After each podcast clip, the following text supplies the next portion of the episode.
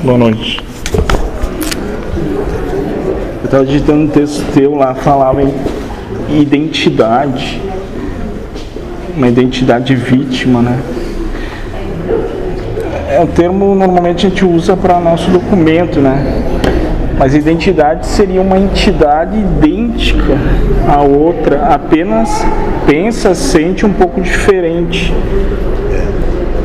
Mas seria muito Parece parecido. que dentro da necessidade de cada um de vocês, a personalidade que cria tem um propósito e ela expressa o que vocês são. Expressa o posicionamento que vocês têm dentro do universo. Então, teria tal de identidade energética também. Aquele um pode ser identificado. Ser energética, de consciência, Ah. de prova, É, né? de afinidade. É, eu meio que me desliguei esse negócio da energia, né? Mas.